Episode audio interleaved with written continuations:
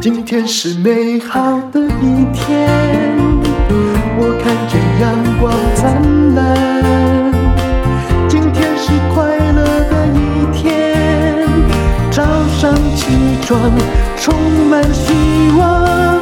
今天是勇敢的一天，没有什么能够将我为难。的一天，因为今天又可以，今天又可以好好吃个饭。欢迎收听人生实用商学院。我们今天请到的这位是我的台大学弟，他是曾经上过一次我们的节目，台大土木研究所第一名毕业。不过现在做的并不是土木工程，而是呃女性的。面子的巩固工程，还有头发，就是他是泡泡染的老板哈。詹前辉詹姆士你好，大家好，各位听众，我是宜家生技总经理詹前辉，今天很高兴又来到我们的人生商学院这个节目里面。哎，你上次在我们节目里面出现，有朋友告诉你有听到吗？呃，其实蛮多亲戚朋友都有告诉我，他们有听到这个节目这样子，可见我们在节目是非常受到大家欢迎的、注跟关注的。而且我听说卖了三百万的染发，对不对？呃，是的，就是在过年前那个就是很短的时间里面就创造了三百万的业绩，就把我们所有的那个库存呢卖光了吗？卖光了，而且还到工厂直接去把工厂刚生出来热腾腾的染发剂搬过来，就发给大家。哦、各位，你知道哦，三百万是有多少吗？如果是那个日本的染发剂有没有两条？是那个弄在一起的，那就染一次嘛，哈，就是算它三百块好了。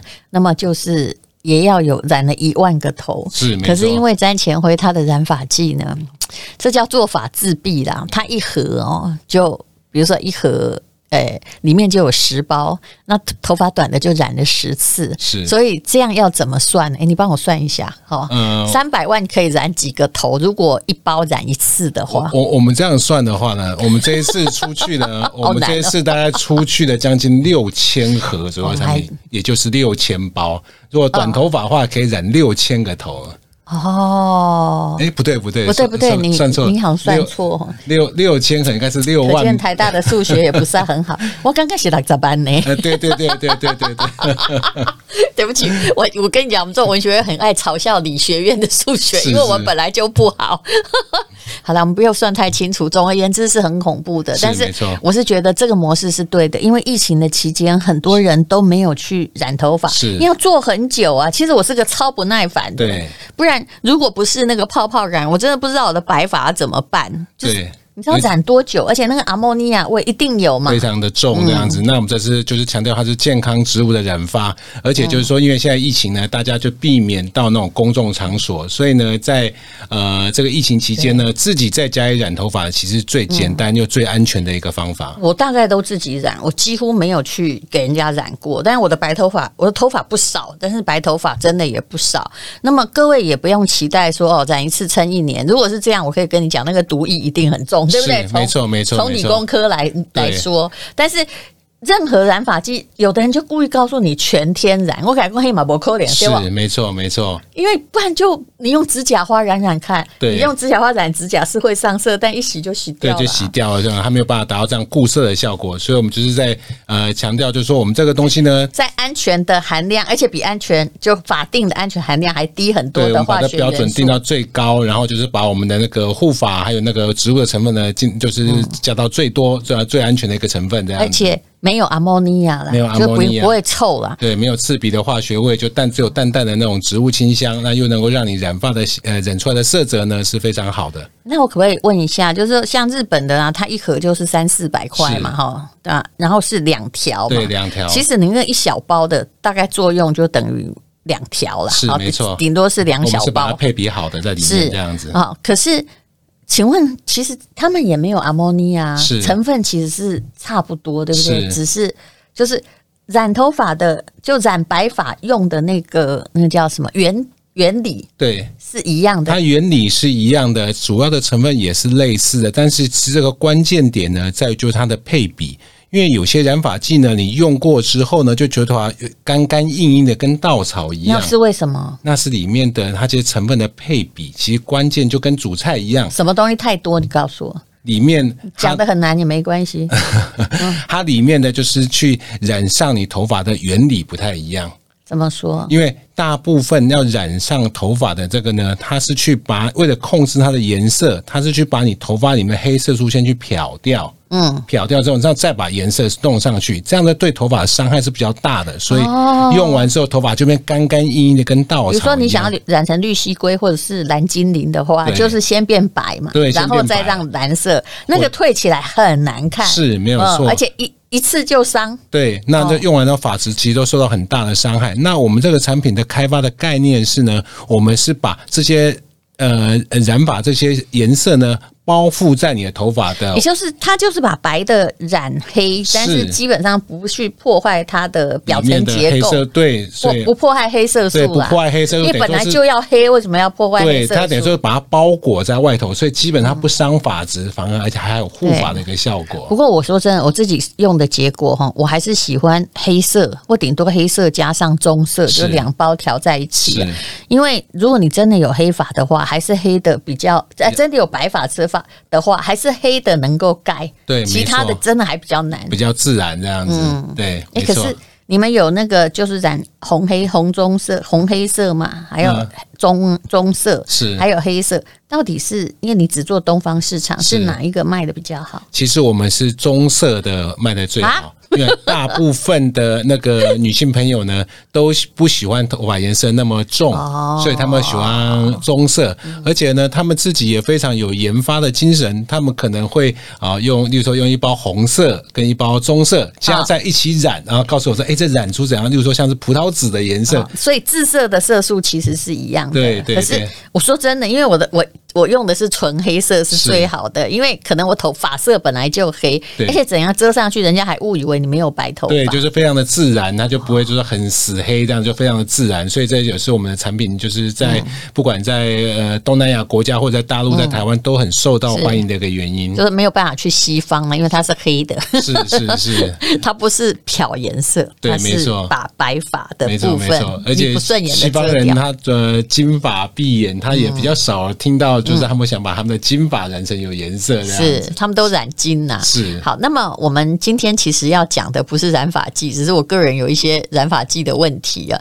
那我们要讲的是你在大陆工作如何开拓海外市场，其实也吃过很多亏，对，没错，也吃过很多苦。那你可不可以告诉我们？呃呃，我们其实我进入大陆市场，其实可以说是比较晚的。我到二零一一年那时候才进入大陆市场，为什么？那因为大陆市场呢，呃，我们是因为比较早期进到大陆的，都是看中大陆低廉的一个劳力，呃，劳力，然后就是去做开工厂，嗯，然后就是外销到呃全世界各地。嗯，但是我那时候进去的时候，我看中的反而跟大家不一样，我看中的是大陆庞大的一个内需市场，嗯，所以我们是把台湾的好产品带到大陆去，去销售给大陆整个的那个十几亿的一个民众。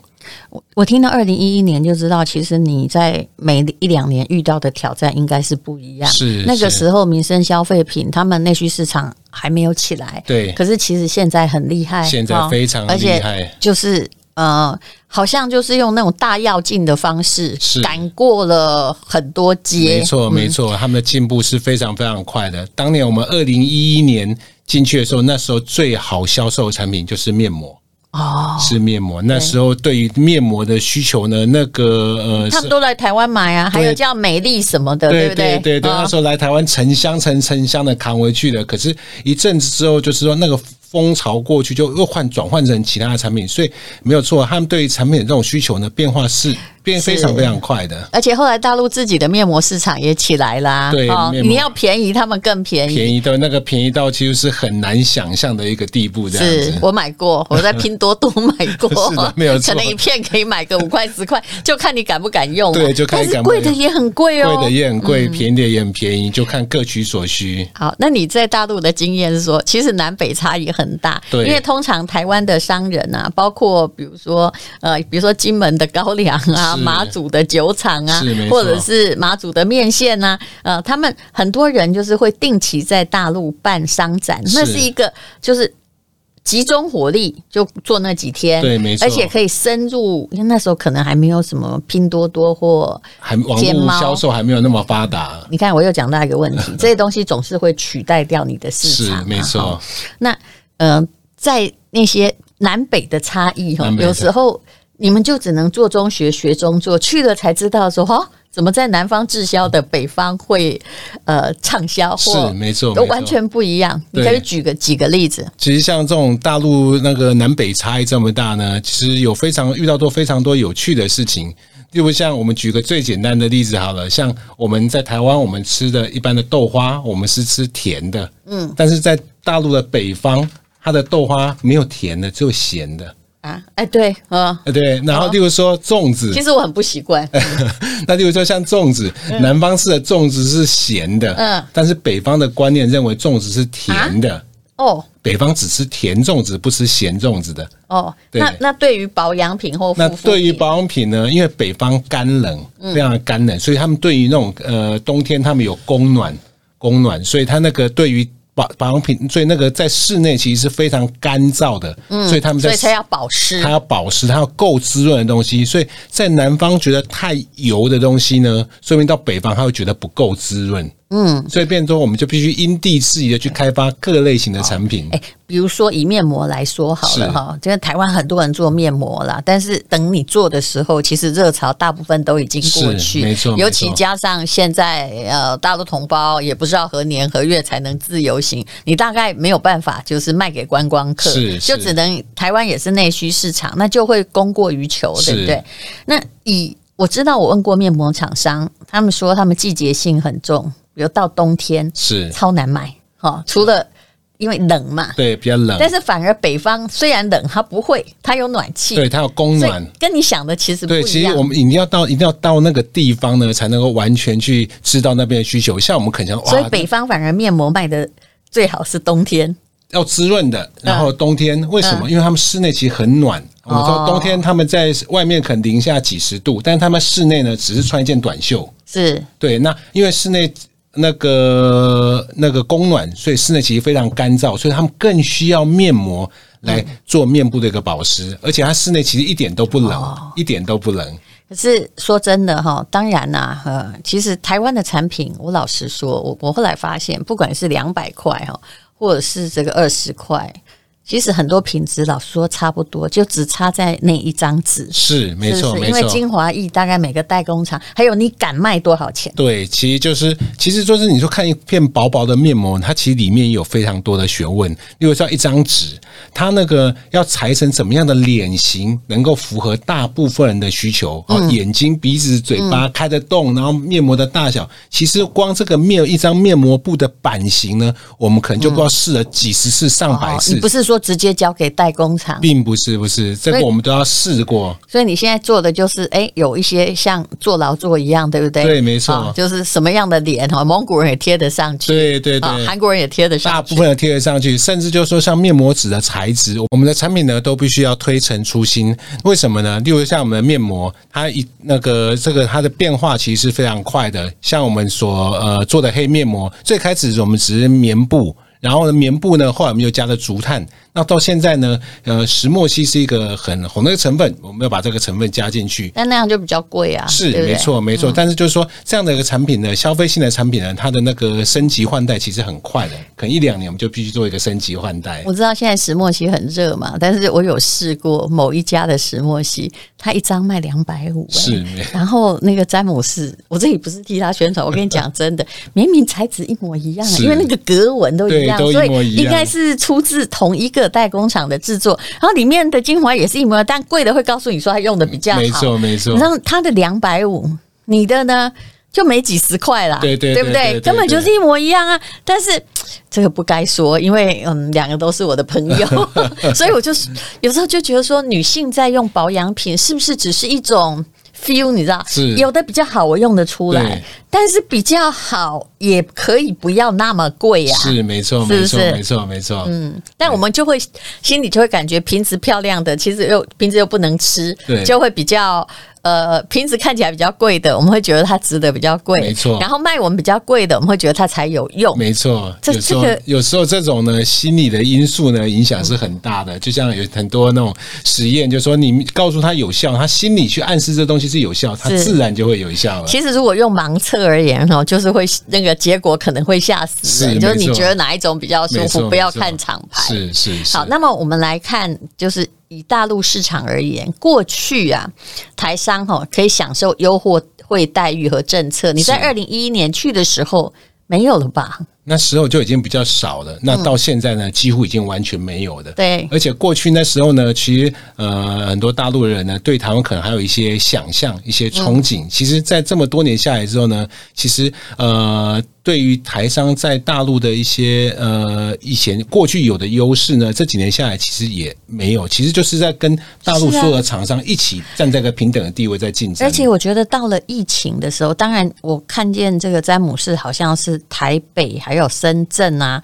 啊，就是大陆啊，大是就是两边跑来跑去，一次哦，大概就关了四十二天来回嘛。对对，对对。那可是，其实你有没有发现，疫情出了很大的转变？因为今年大陆在讲的是国货抬头。对，没错。我有去买耶，我这个人真的充满好奇心哦。是我就是呃，在台湾也可以购买，然后寄到这个广州。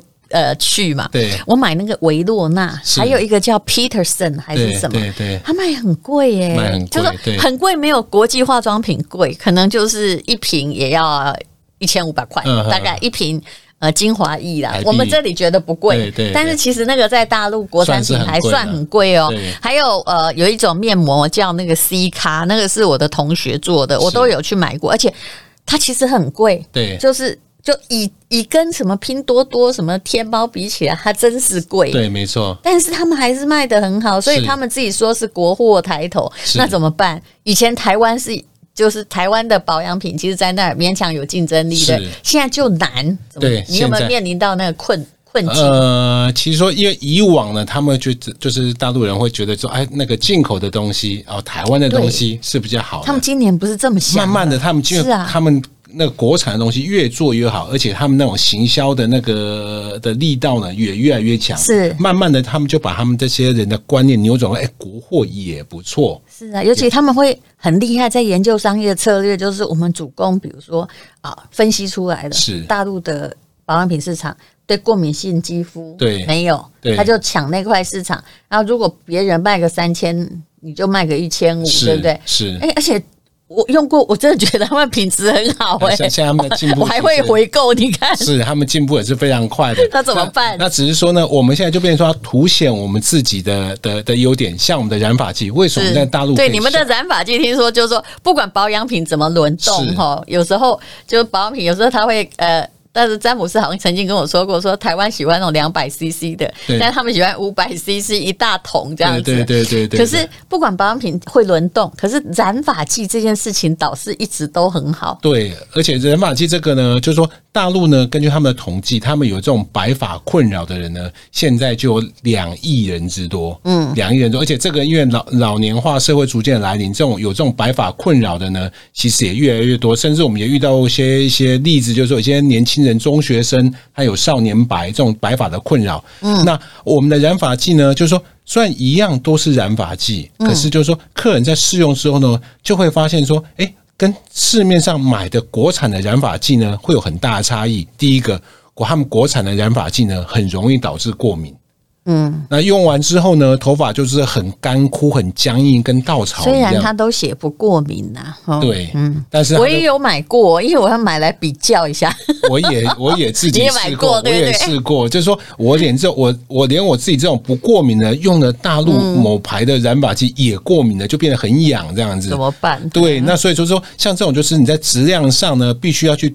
凸显出来，然后你再加上你呃足够的行销资源去投入，让大家知道说哦，我们这个东西呢是跟呃大陆的这些呃染发剂是有不同的，他们自然把这人的心抓住。那其实大部分的呢，他是认会认品牌的。其实我们在大陆呃很辛苦的在做呢，其实就是在经营我们自己的品牌。那那可是你的品牌，比如说你商展去啊，是哦，他他们可以在那个互联网买到，对，可以在互联网买到，对对，而且就是我们透过每次的商展，其实商展呢在只是告诉你有这个牌子，希望你回购的时候去互联网买。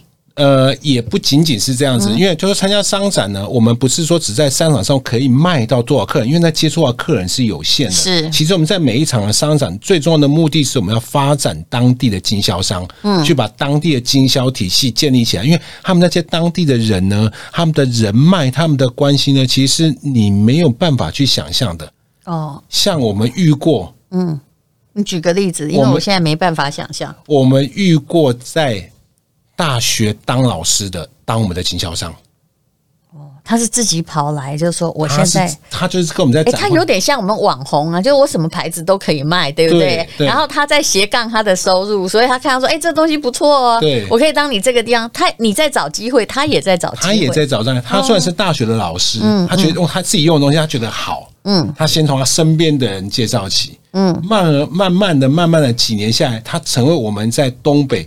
最大的一个经销商，他的本，但是他的本职是一个大学的老师。哦，我们也有一个经销商，他应该是个有钱的大学老师。他是，他是很有钱的大学老师。而且我们也遇过，他也不止经销你一个，对不对？他应该有只只要是好的牌子，他就收集，他就是不生产的。他一开始呢，他可能就做几样产品，嗯，但到最后呢，他发现这个东西呢，染发剂呢，对于他这样的一个年纪，可能四五十岁这样年纪的这个族群呢，是一个刚需，是，所以慢慢的，他把其他的他所代理的东西都结束了，他就专心一意的只做我们的这个产品，嗯、所以他就越做越好。嗯那甚至呢，我们也有很多经销那个代理呢，是在政府机关做事的。对，他们的政府机关是蛮妙的。对他们政府，他不太能够防止公务员不兼差。对，那他们他们在政府机关里面做事呢，那因为他们有这些人脉，所以。他们就是就透过他们自己的这样人脉关系呢，变成一个当地很大的一个经销商。也就是本来从自己的办公室团购发展起，是就从这样的发展起，所以变成慢慢的，我们透过展会哈，在呃那个整个中国大陆各省这样的展会呢，去发展出我们各地各自的经销体系。嗯，那这样的模式呢，其实我们一开始从进去展会的模式转成经销商的模式，后来经销商模式呢越来越多之后呢，我们就转成微商的模式。那微商的模式呢，慢慢发展到个集市，然后我们又再转换，转换到现在新零售的模式，结合线上、线下，还有那个新媒体。所谓新媒体，就是直播，还有大陆讲的短视频带货这样的模式结合在一起。变成个新的模式，所以这个所以现在真的是什么方式都用了，对不对？就所有的方式，以前呢，一开始的时候，可能互联网把那些实体店打的那个不成人形这样子，但是现在倒过头来，当互联网的发展发展到一定的那个程度之后呢，倒过来反而回到线下，实线上跟线下加上新媒体结合在一起的一个模式。我们那个中欧学院有个同学嘛，他是杭州，他也是等于是前十名的。这种快时尚的制造商，是。那本来都是线上的，可是今年竟然都开始开线下，就是反其道而行。对，比如他就说他去重庆开店呢、啊，对，因为你你不用开那么多间，不必像咖啡店这样一次哦发展个全全国发开个一千间，但是你要每一个重点的地方要有一间。对，对不对？否则，大家我说真的，我也常常买到还不错的东西啦。可是我后来我有待一两年哦，在拼多多做实验，我被骗的几率是五成，五成，就是跟跟我想象中差很多。所以现在大家也比较注重这一块。对，啊，甚至它就是一个据点嘛。你订了货，你如果你也可以去那儿拿，对，去那边线下取货这样子。然后甚至有些东西，像我们染发剂呢，我们也让你可以在我们的实体里面去做体验。去哪里体验呢？你们就比如说你在哪里有据点？我们现在呢，就是在各个，我们就辅导。假设深圳好了，他就可以去你们的呃线下店去体验，然后看你要买多少。对，你要买，那你在实体店买也可以，你也可以在线上买。就没多少钱，又不到一百块人民币，超一百多块人民币的东西，要让人家体验成这样，还要帮人家染发，对，要帮他帮他染这样的，他染还不用钱，染那个染体验嘛。那我们除了这染之外，我们还给他更多一个护理，就头皮护理啊，专业知识让他在那边体验。那除了这以外呢，还不够。现在呢，除了这样开店，被动式的等客人来呢还不够，还要怎样？我们还要在店里面开直播。啊，开在店里面拍短视频，啊，把这些呢都上传到就是所有的那些媒体上面去。好，那那新零售之后，比如说有没有那种产品贩售的很大的大跳跃？嗯，呃，今年卖的很好。其实我们虽然说受到疫情的影响，但是像我们的产品呢，呃，因为在大陆都还算是比较初期的阶段，所以我们的成长幅度都还是蛮快的。比如说去年二零二零啊，二零二一、二零二二，我们大概每年都以百分之二十到三十的速度在增长。那个比 GDP 上升的快，比那个 developing 的国家上升的快，就很厉害。对，我们大概每年的二到三成的速度在上涨，嗯、所以那个当然我们还有很大的努力的空间呢。但是你呃。也就是说，假设以泡泡染而言，在大陆目前你可以做到一年多少包的销售量？一年呢？我们一年在大陆呢，大概先算盒好了，盒比较好算。呃，我们大概就是一年一年啦，现在现在的大概就是有将将近一千万包的一个销售量。你是说盒还包包？包那就是一百万盒。对，一百万盒。对一个广大的国土而言，一百万盒也还是在还是还呃还在发展中，对，还在发展中是是这样子。而且，嗯、呃，有一个问题哈，可以来问我们人生实用商学院的朋友。假设去商展，那你的目的是要出清你的存货，或者把手中的货你带了很多要清掉的时候，你觉得去上海，呃，大家会清的比较快，还是去新疆会比较快？以染发产品的话，其实以我们的经验呢，你像沿海地区或者比较高度发展的城市，呃，北上广这种地方，跟偏远地区来比较，偏远地区对于产品呢。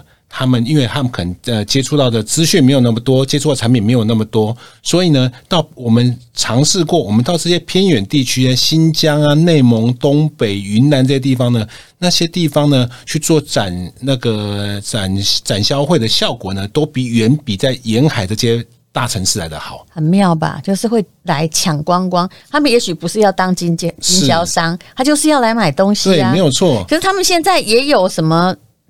也有网络，对，没错，没错。但是他们就是现场看到呢，就有时候那那种氛围的问题。还有啦，他们把它当成庙会，对不对？因为那个那个那个很有趣。我问过一个客人，因为他们去看商展，当他们去逛物、逛街购物，他们来商展呢。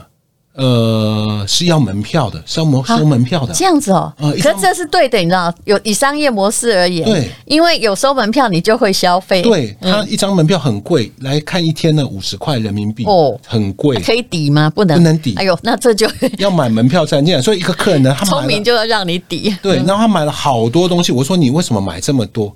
他说：“我花了五十块门票进来，我不买这么东西，我不划算。”我知道，就是这是人类的那个花金钱心理学的做法，是就是五十块，如果我买五十样，那我买一样多付出的钱就一块啊，没有错。嗯，但这样你会破产的。而且，就像在边境这些城市呢，其实他们也是鼓励消费，嗯，所以我们在这些边境城市呢，往往这些嗯那当地的政府呢，他们会。就是会更加用力的来宣传这样的一个展会，或者是就是让把这些民众呢安排到这展会上来参观，促进那个经济的一个这个活络这样子。所以在边境的城市呢，像我几乎之前每年都会去新疆跟内蒙，是对。那在那边呢，就是说那个那个热销的程度呢，其实是你没有办法想象的。真的，你可以形容一下，就像巨星来临吗？那个是呢。展会如果是九点钟开始，八点不到，外面已经排满了人，然后门一打开，人就用跑的进来，跑进来，怎么可能啊？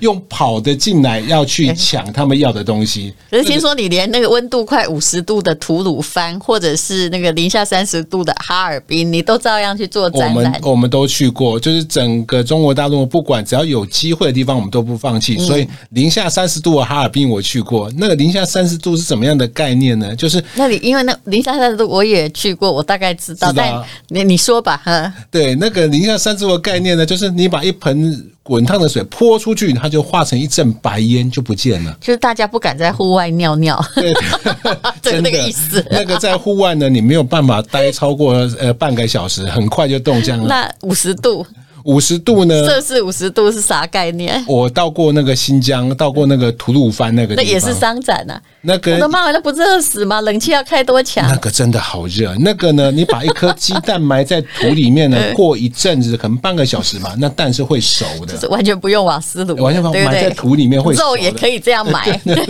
慢慢焖，特别好吃，可以焖熟的。那个是很难想象。他们买什么啊？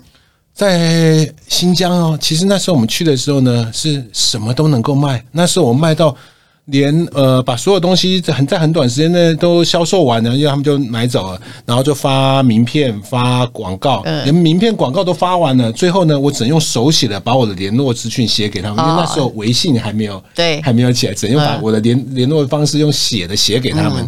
对啊，那个是非常难得一个体验。好，其实说真的啦，为什么他们要就近买？因为就如果你是在新疆或蒙古，你不要以为你不用你那个，有时候你要在拼多多或什么上面，他还要收运费，他加运费，他不受理的。对，他加运费，因为运费那个边运费特别特别的贵，所以你现在有东西送到他面前来，他当然当然就是很很。要把它先抢下来再说。因为物流其实哈跟大家想的不一样，它不是像那个台湾就是一个邮差然后送到你家的概念，对对，它是一大批先送到，比如说送到广州，对，再从广州再分到各个区，这样才会便宜嘛。对，没错没错，它就是像新疆，它就先送到乌鲁木齐，乌鲁木齐要逐渐分出去这样子。但就越分久就是呃。就会越来越贵，对，没错没错。那你现在在呃，比如说大陆或马来西亚哈，都有一些产品嘛。是，我们台湾的哦，它的都是 MIT，而且都是有 ISO 跟 HACCP 的工厂了哈。是。那么其实品质还是很重要。那你烂东西卖人家一次的话，网络上现在就到处都在说你坏话。对，没错没错。我们现在资讯这么透明，所以都说我们一定要把我们的品质顾到最好。那当然就是好的品质以外呢，它的模式也是这种。我们其实我们也是在不断的去在尝试新的一个模式。其实你刚刚你这个讲到，今天我们没有空讲品质啦。可是以我比如说我们公司做电商，我的理解是，不管你讲的多天花乱坠，只要哈客户的。就不食物，只要是他吃的觉得没像你说的那样好吃，或者是只要东西用起来没有那么好，我那个回购率就是往下降。对，可是如果它是特别的好，对，那它的回购率是往上升。对，没错。就好像我不要举同类的例子，像呃。年菜好了，我们有一家厂商，是第一年哇，辛辛苦苦大家做了三四十万，很高兴。第二年呢，哈就变成了两百万。是到了今年呢，他扎扎实实卖的快五百万。是是，因为大家在等他的年菜，他也专程在为你做，就这样子。对，嗯，这就是其实就是我们在经营的品牌的一个目的，就是说我们把好的东西供给客人，然后呢，让呃客人认识你这个品牌，建立对这个品牌的一个粘着度。那慢慢的呢，他其实他就不会离开，他觉得你出的东西就是好的。嗯，所以你现在在海外第一名的商品就是泡泡染嘛，对不对？呃，其实我们现在在海外，除了我们染发剂。然后我们的面膜其实还是都有一定固定的量，虽然说这个变成一个日常生活用品。另外就是说，我们还有一个产品就是那个素颜霜。那像现在这个都是台湾生产，都是台湾生产的。那素颜霜其实市面上也有很多。那这是我们 CCBB 一大堆，对对，没错。那我们在这就是呢，我们那时候在开发这产品的时候，就强调用樱花。我们希望那个擦起来呢，能够樱花那种粉嫩的感觉，而且重点是我们希望它不含粉。所以呢，它就不会，你像现在呃还在疫情期间要戴口罩，那我们也不会因为擦了这个东西呢，就把你的口罩弄得很脏，或者沾到你的衣服。就是粉底现在已经逐渐被淘汰了，是，而且它基本上你用洗面乳不要用。不不需要用卸妆乳，对，不需要用卸妆，就淡淡的，对，就只要正常的那个那个洗面乳就可以把你的脸面部清洁做得很好。就是现在的人都是贪图方便嘛，是，只要一瓶这个东西呢，就可以让你有个好气色这样子。以前的人都会说什么不要化妆，妖里妖气。其实现在很多人假装没化妆，但是其实有化。对对对，然后有化妆没有被人家发现呢，心里还非常的得意，就是 哎，我就是这么自然这样子。是。好，那么呃，今天非常谢谢。